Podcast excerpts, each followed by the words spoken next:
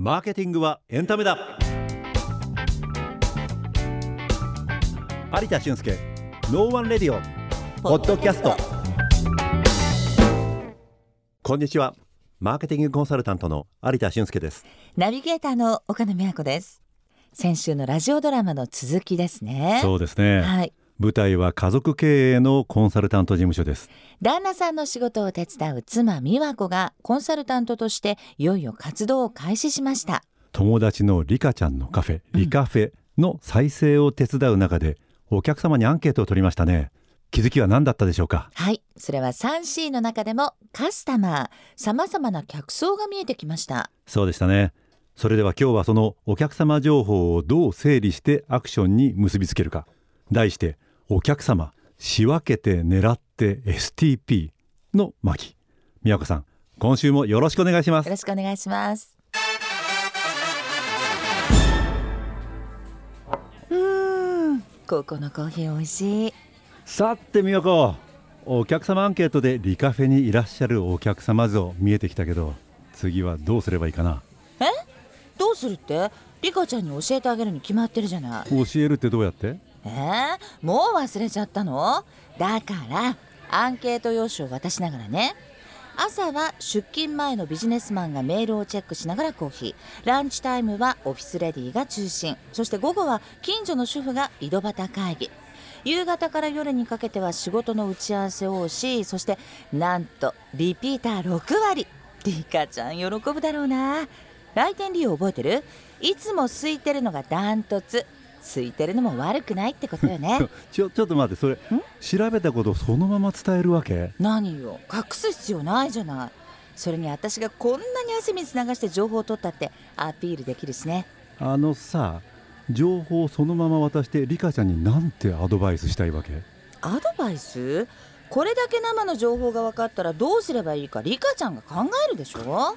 あのさ そこはリカちゃんに考えさせるんじゃなくて美和子が考えてアドバイスしてあげるの。そこがコンサルなの。考える？私カフェなんて経営したことないし。あなたが考えてよ。リカちゃん友達だしアドバイスだなんてね。もうじゃあヒント言うね。STP って覚えてる？STP? あ分かった理想の男性の身長の好みでしょ。 Short Tall Perfect。私は1 7 8センチがパーフェクトかな。もう全然覚えてない。S っていうのはさセグメンテーションの S、うん。まあ言ってみればマーケットの仕分けってことだよね。うん。T はターゲティングの T この仕分けした中でどこをターゲットとして狙うかっていうのを決めるわけだよね。で P はポジショニングの P だったでしょ。だからターゲットした中で自分の立ち位置を決めていこうっていうことだったの忘れちゃった？ああその STP ね知ってたわよそんなの。それとリカフェなんか関係あんの？さっきさお客様の調査レポートをしてたよね、うん。朝昼午後夜見事に客層変わってたじゃない。それってなんだっけ？うん。ああセグメント分けってことよね。そうそうこれをセグメンテーションっていうのよ知ってる？まったく。じゃあさこのいろいろセグメント分けされたお客様の中でまずどの人たちを狙ってアクションを打てばいいのかな？それは順番から言ってまずは出勤前のビジネスマンからでしょ？なんで？なんで？順番にこだわるならみんな違うお客様層なんだから本当はみんな一緒でどう？あのさ リカちゃんの手間暇考えようよ。一番戻ってきてほしいお客様ってどの層かな？うーん。えー、っとあ分かった。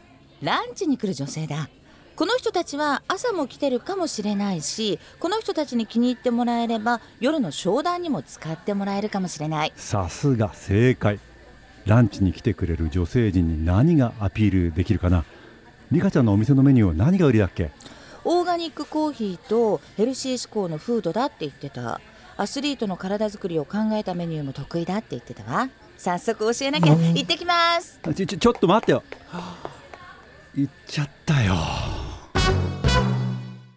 ははいお疲れ様でした、宮子さん出てっちゃいましたね。なんかあのせっかちですね宮子はね。最後まで話聞かないと。今日の学びって何かわかりますか？はい本日初登場のキーワード STP でした。ですね。ドラマに出てきましたけどね、STP 何か答えられますか？ Short Tall Perfect じゃなくて これは S がセグメンテーション市場の細分化、はい。T がターゲティング。これ細分化した中でどこをターゲットとして狙うかを決めること。P ラストはポジショニング、はい。ターゲットした中で自社、まあ、自分の立ち位置を決める。これが STP ですよね。素晴らしいですね、うん。もう本当に完璧な答えですよね。はい。今日のドラマに即して当てはめたりできます、はい、これは S がセグメンテーション朝昼午後夜とお客様の仕分けをしました、はいはいはい。T はターゲティングその中でも一番影響力のありそうなランチに見える女性にターゲットを絞ります、はい。ラストが P ポジショニング。女性に響くフィットネス。ヘルシーに効くメニューの提供です、はい。うん。その通りですね、はい。ターゲットと取るべきアクションが少しずつ見えてくるっていうことでうん、仕分けて狙って STP、なんか覚えやすいですね。なんかいいですねそのタイトルが。ちょっと韻を踏みながらも、はあのお聞きいただいているリスナーの方々もですね、うん。多分日々のマーケティング力っていうのがはい。いろんなところでできてくるんじゃないかなと思うんですよね。ですのでビジネスだけじゃなくてやっぱり恋バナの話なんかもしましたけどね、うんうん。